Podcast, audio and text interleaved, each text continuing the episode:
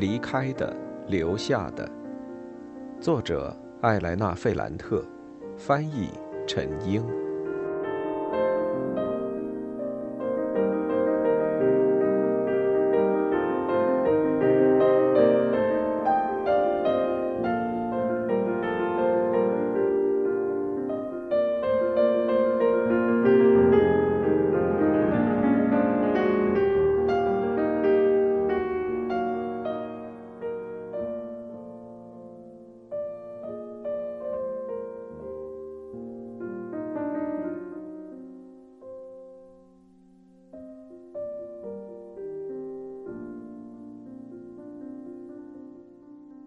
十六，我不知道怎么回事儿。后来我试图厘清我们的这通电话，还有莉拉的啜泣带给我的影响，我觉得很难分析清楚。假如往深了想，他好像要对我表达一种有些矛盾的赞赏，好像他的哭泣肯定了他对我的情感，还有对我的能力的信任。最后。抹去了他对我的那两本书的负面评价。只有在过了几天之后，我才意识到，他的啜泣，是他能在不明说的情况下摧毁我的作品，并躲过了我的怨恨。而且，他给我定了一个非常高的目标，不要让他失望，让我没法尝试写其他的东西。但我要重申一遍，无论我怎么反复琢磨我们的那次通话，我都没办法说这通电话是这件事或者那件事的开始，也是我们之间友谊最密切的，或者说是最猥琐的交流。当然，莉拉的镜子效应得到了加强，它更彰显了我的无能。这么一来。我感觉我更容易接受我的失败，就好像莉拉的观点要比我婆婆的观点更权威、更充满感情，也更具有说服力。实际上，过了几天之后，我给阿黛尔打了电话，我对她说：“谢谢你对我这么开诚布公，我意识到你说的对，现在我也感觉到了。”其实我的第一本书也有很多缺点，也许我需要反思。也许我在写作上就没有天分，或者我只是需要时间。我婆婆马上就对我说了很多好话，她赞扬了我的自我批评能力，她提醒我，我有自己的读者群，那些读者还在等着我。我嘟囔着说。是的，那当然了。之后，我马上把剩下的一份手稿塞到抽屉里，把那些写满笔记的本子也放了起来。我投身于日常琐事。第二本书让我白白浪费了精力，这给我带来了极大的烦恼。最后，这种厌烦也延伸到我的第一本书上。也许还包括文学创作本身。有时候，我脑子里掠过一个影像，一个迷人的句子，我就会觉得一阵痛苦。我会尽量转去思考其他的事情。我的精力都投向了家庭，两个女儿，还有彼得罗。我从来都没有想过让克莱利亚回来，一次也没有。我也从没想过另找一个人来帮我。我开始什么活儿都干。我这么做，就是为了让自己感到麻木。我这么做并不是很吃力，也没有懊悔，就好像我忽然间发现了使用生命的正确方法。好像有另一个我在对我耳语：“别胡思乱想了。”我非常投入的做家务，照顾艾尔莎和戴戴。这给我带来了意外的惊喜，就好像除了肚子里的孩子，除了稿子的压力，我还摆脱了一个更为隐秘的包袱，我自己也无法说清的一种东西。艾尔莎表现出她是一个非常安静的小宝贝。她洗澡时间很长，也很愉快，吃饭、睡觉都很乖，睡觉时也会笑。但我要非常小心戴戴。她很恨这个小妹妹。她早上醒来的时候总是一脸惶恐，说她梦见把妹妹从火里，或是水里，或是从饿狼的嘴里救下来。有时他会假装自己是个小婴儿，也想吃奶，并模仿婴儿的啼哭。实际上，他不满足于自己的处境。他已经差不多四岁了，语言能力很发达，已经可以生活自理。我一直对他充满感情，表扬他的聪明，还有他的灵敏。我让他相信，我做任何事情都需要他的帮助，买东西、做饭。还要留神小妹妹别摔倒。同时，我非常担心自己又一次怀孕。我开始吃避孕药，我发胖了。我觉得自己浑身都是肿的，但我还是不敢停药。那时我最怕的事就是再次怀孕。另外，我已经不像之前那么关注自己的身体了。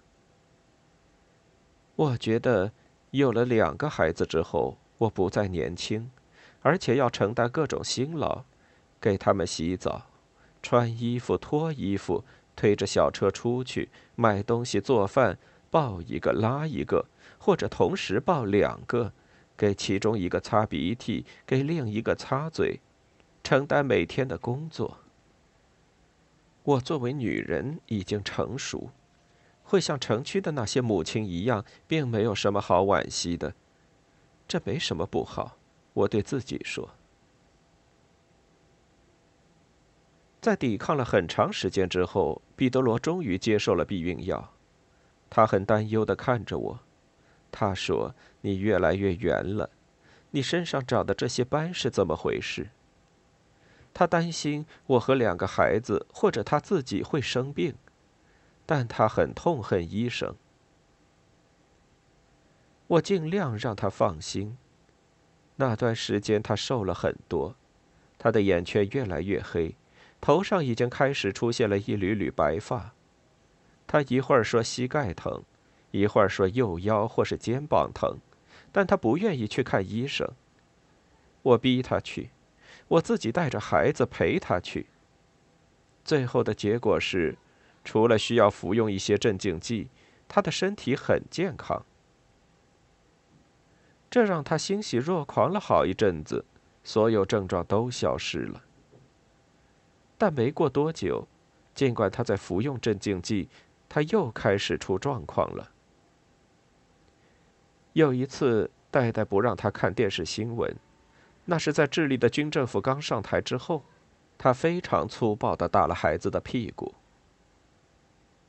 我刚开始吃避孕药时，他比之前更加频繁的想做爱，但只是在早上或是下午。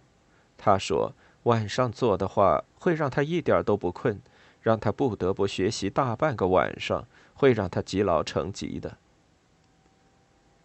这都是胡说，因为对他来说，晚上学习一直都是一种习惯，而不是一种必须。但是我还是说。那我们就别晚上做了，怎么都行。当然，他有时候让我很抓狂，很难让他做一些对家里有用的事儿，比方说让他有空的时候去买东西，吃完晚饭后洗碗。有一天晚上，我失去了耐心，我没跟他说什么难听的话，只是提高了嗓门我发现了一件非常重要的事。我只要叫喊一下，他的固执马上就会消失，他就会听我的。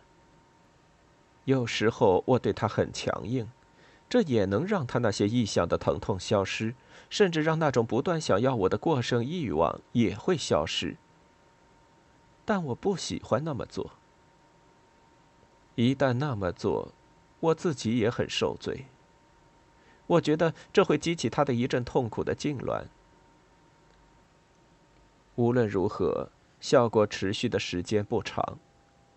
他会让步，调整自己，很严肃的做一些自己该做的事。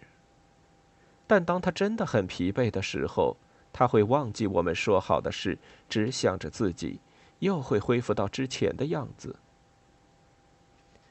最后，我不管他了。我想逗他笑，吻他，让他洗几个盘子，而且他又洗得不干净，对我能有什么好处呢？只能看到他拉长的脸，还有嘟囔。他的意思是，我有工作要做。但我却在这里浪费时间。最好还是让他轻松点儿。我很高兴能避免一种紧张的关系。为了不让他焦虑，我学会了不跟他说我自己的事。他好像也不是很关注我的看法。假如我们交谈，比方说关于政府对于石油危机采取的措施。假如他赞美义共靠近天主教民主党的做法，他只希望我默默听着，并对他表示赞同。有几次我对他说的观点表示不赞同，他做出一副漫不经心的样子，要么用一种老师对学生说话的语气说：“你没有受到好的教育，你不知道民主、国家、法律，还有协调不同国家不同利益、实现平衡的价值。”要么他就会说：“你就喜欢世界末日。”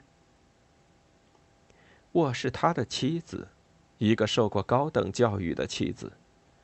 他期望在他谈论政治、他的研究，还有他焚高祭鬼、抽出满怀写的新书时，我能仔细的听他的话。但这种关注只是情感方面的，他不想听到我的看法。尤其是当我对他表示怀疑时，他对我说话，那就像是他在大声的思考，只是想让自己的思路更加清晰。他母亲还有他姐姐都是另一个类型的女人，很明显，他不希望我成为他们那样。在他比较脆弱的阶段，我从他的有些话中能听出来。他不仅仅不赞同我出版我的第一本书，那本书的成功也让他很不悦。至于我写的第二本，我的稿子去了哪儿，他从来都没问过，也没有问我将来的打算。我再也没有提过写作的事，这似乎让他松了一口气。彼得罗越来越表现出很糟糕的、出乎我预料的一面。但这并没有促使我去找别人。有时候我会遇到马里奥，就是那个工程师。但我很快发现，勾引别人和被别人勾引的欲望都已经消失了。而且我觉得，曾经那个不安分的阶段，让我觉得自己很好笑。还好那个阶段过去了。这种想从家里出去、参加这个城市公众生活的渴望也慢慢消退。假如我决定参加一场辩论会或者一次游行，我总是会带着两个孩子，我觉得很自豪。我的包里鼓鼓囊囊，塞着他们需要的东西。那些不赞同我这么做的人会说，他们这么小，可能会很危险的。尽管如此。我还是每天都出门，无论天气怎样，只是为了让两个女儿晒晒太阳，呼吸新鲜空气。出去的时候，我总是会带着一本书，这是我一直以来的习惯。尽管想营造一个自己的文学世界的野心已经消失了，但在任何情况下，我都会读书。通常我会先走一走，找一个离家不远的长椅坐下来。翻阅一些复杂的评论，阅读报纸。有时候嘴里会喊：“戴戴，不要跑远了，到妈妈这儿来。”我就是这样，我要接受现实。无论莉拉的生活发生了什么，那都是她的事儿。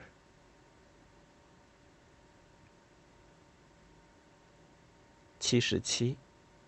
那段时间，玛利亚·罗莎来了佛罗伦萨，是为了推广她大学同事写的一本关于圣母生育的书。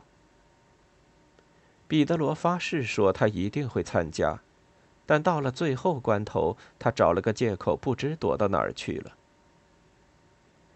我的大姑子开车来的，这次是他一个人来，有点疲惫，但还是和平常一样热情。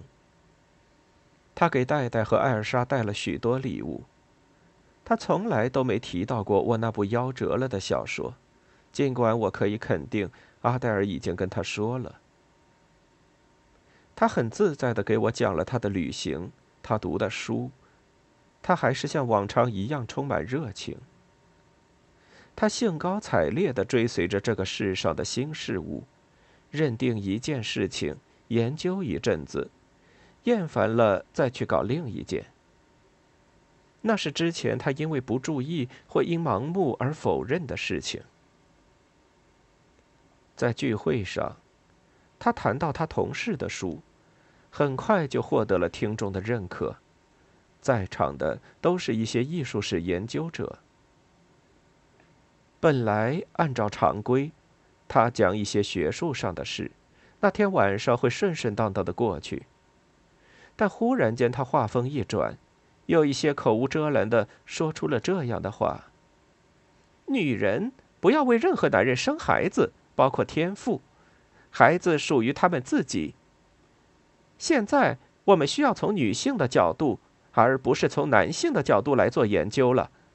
无论哪个学科的背后都是阴茎，当这根阴茎软了，就会求助于铁棍、警察、监狱、军队。”和集中营。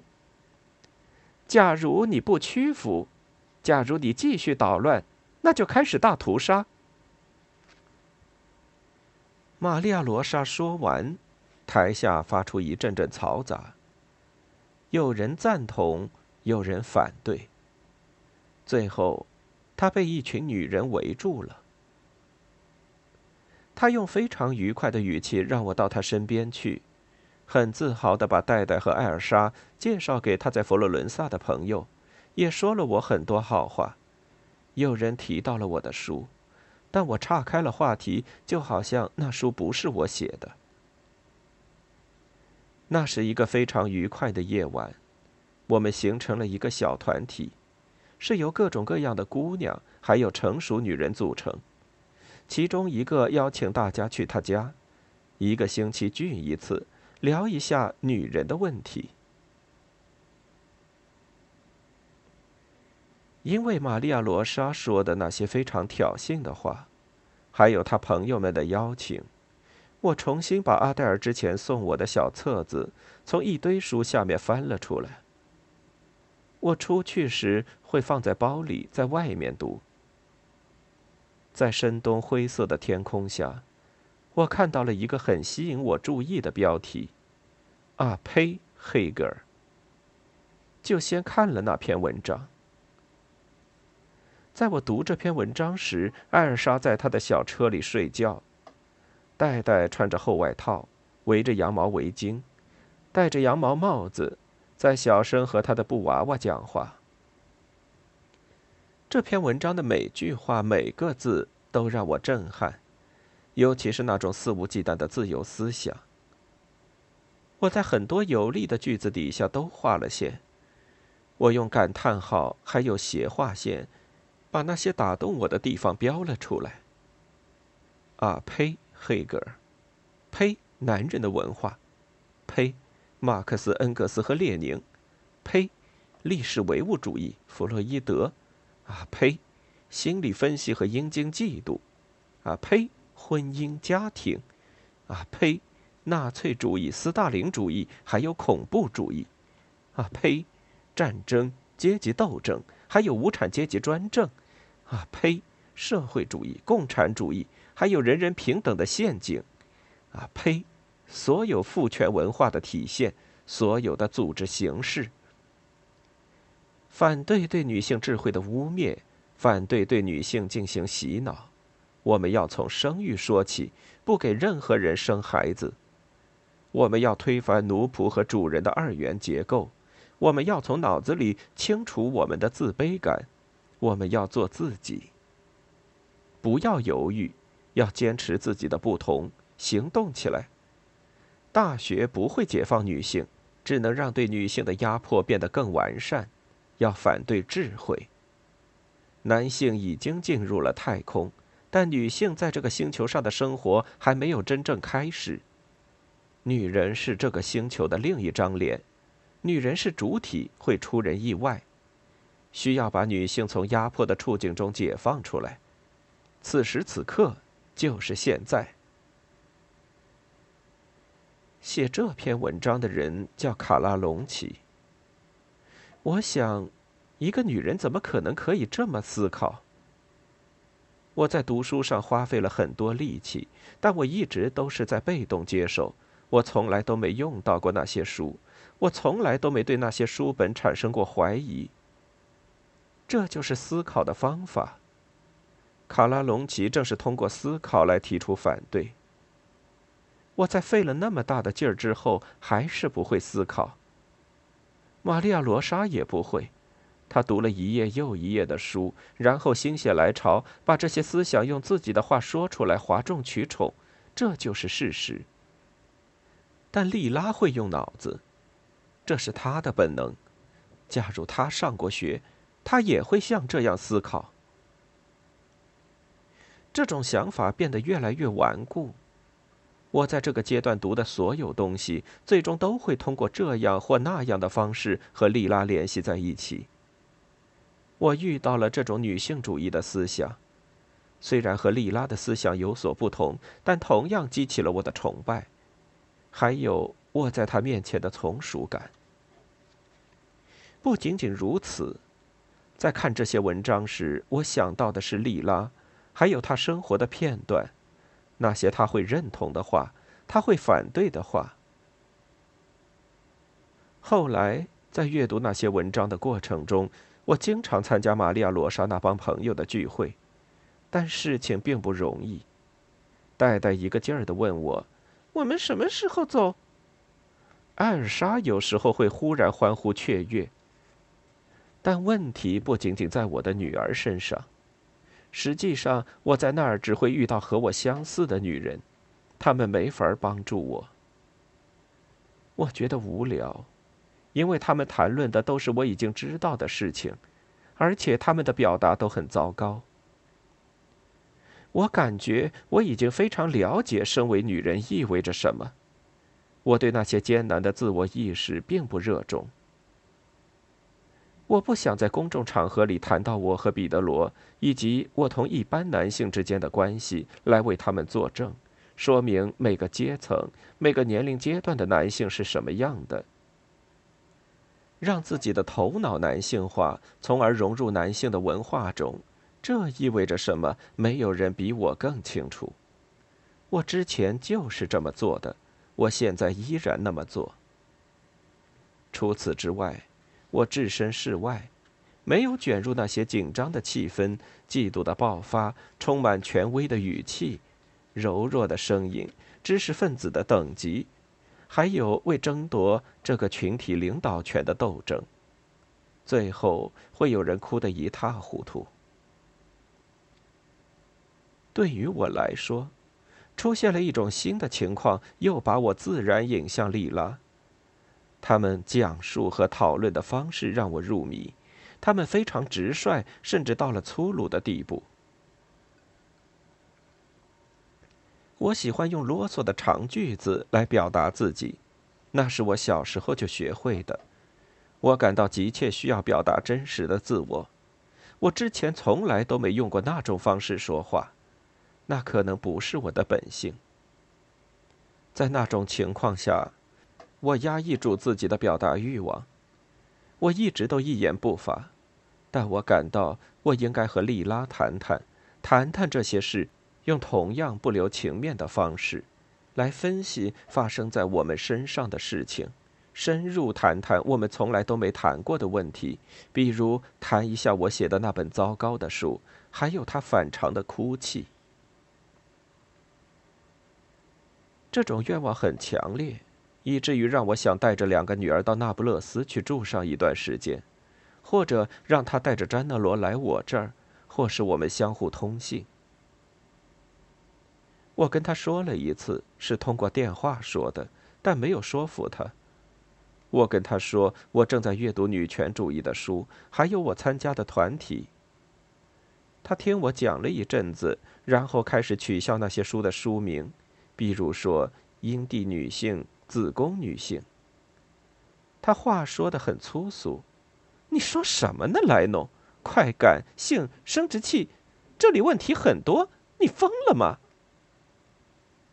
他想给我展示他没法谈论我感兴趣的事。最后，他的语气变得很鄙夷。他说：“你做点别的什么吧，做点你该做的事儿，别浪费时间了。”他生气了。很明显，这不是一个合适的时机。我想过一段时间我会再试试。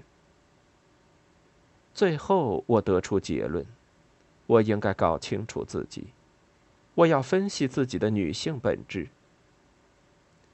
我非常费力的学习那些男性的事情，我觉得自己应该懂得一切，做各种事情。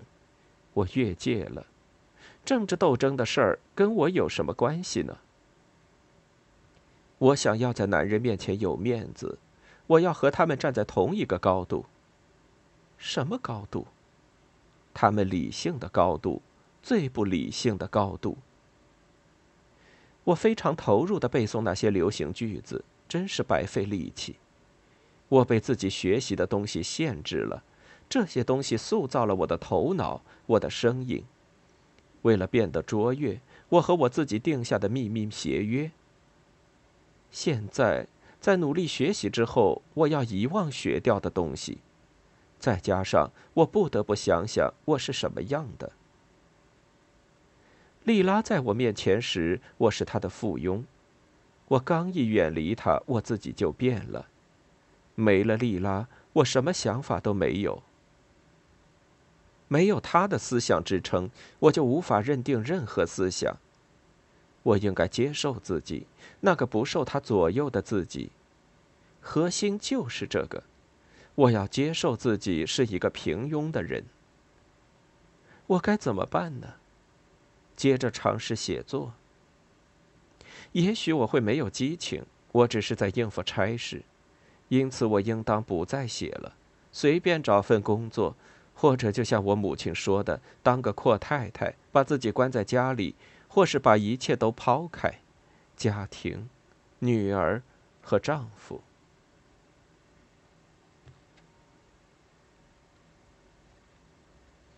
七十八。我和玛利亚·罗莎的关系变得密切起来。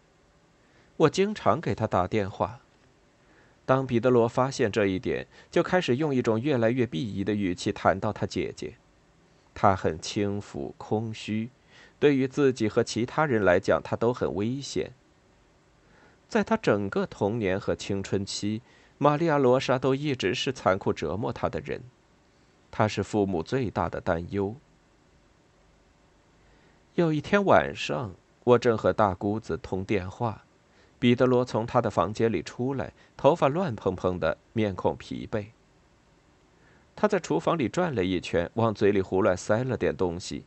他跟戴戴开了玩笑，同时侧耳听我们谈话。后来他忽然间开始叫嚷：“那白痴知不知道现在是吃晚饭的时间？”我向玛利亚·罗莎道歉之后，马上挂了电话。我说：“饭已经准备好了，马上就可以吃。他用不着那么大声嚷嚷。”他嘟囔着说：“花长途电话费去听他姐姐的风言风语，他觉得很蠢。”我没有接茬，我把桌子摆好。他发现我生气了，就有些担心的说：“我不是在生你的气，我是在生玛利亚·罗莎的气。”但从那天晚上开始，他开始翻阅我看的那些书，看到我划线的地方就开玩笑。他说：“这都是蠢话，不要上当受骗了。”他向我指出那些女性主义杂志和女性主义宣言里逻辑不通的地方。有一天晚上，正是因为这个问题，我们吵了起来。也许是我夸张了。我们你一句我一句的说着，最后我对他说：“你觉得自己了不起，但你和玛利亚·罗莎一样，你现在的一切都是你父母给你的。”他打了我一个耳光，而且是当着戴戴的面。他的反应出乎我的意料。我的承受能力很强，要比他强。我一辈子也挨了不少耳光，但彼得罗从来都没打过别人耳光，当然也没有挨过耳光。在他的脸上，我看到他为自己的行为感到憎恶。他盯着他女儿看了一会儿，然后就出门了。我的火慢慢消了。我没有上床睡觉，一直在等他，因为他一直没回家。这让我担心，我不知道该怎么办才好。他神经衰弱，是因为休息的太少吗？或者这就是他的本性，埋藏在几千本书和良好教养之下的本性？我又一次意识到，我对他的了解太少了，我没有办法预测他的举动。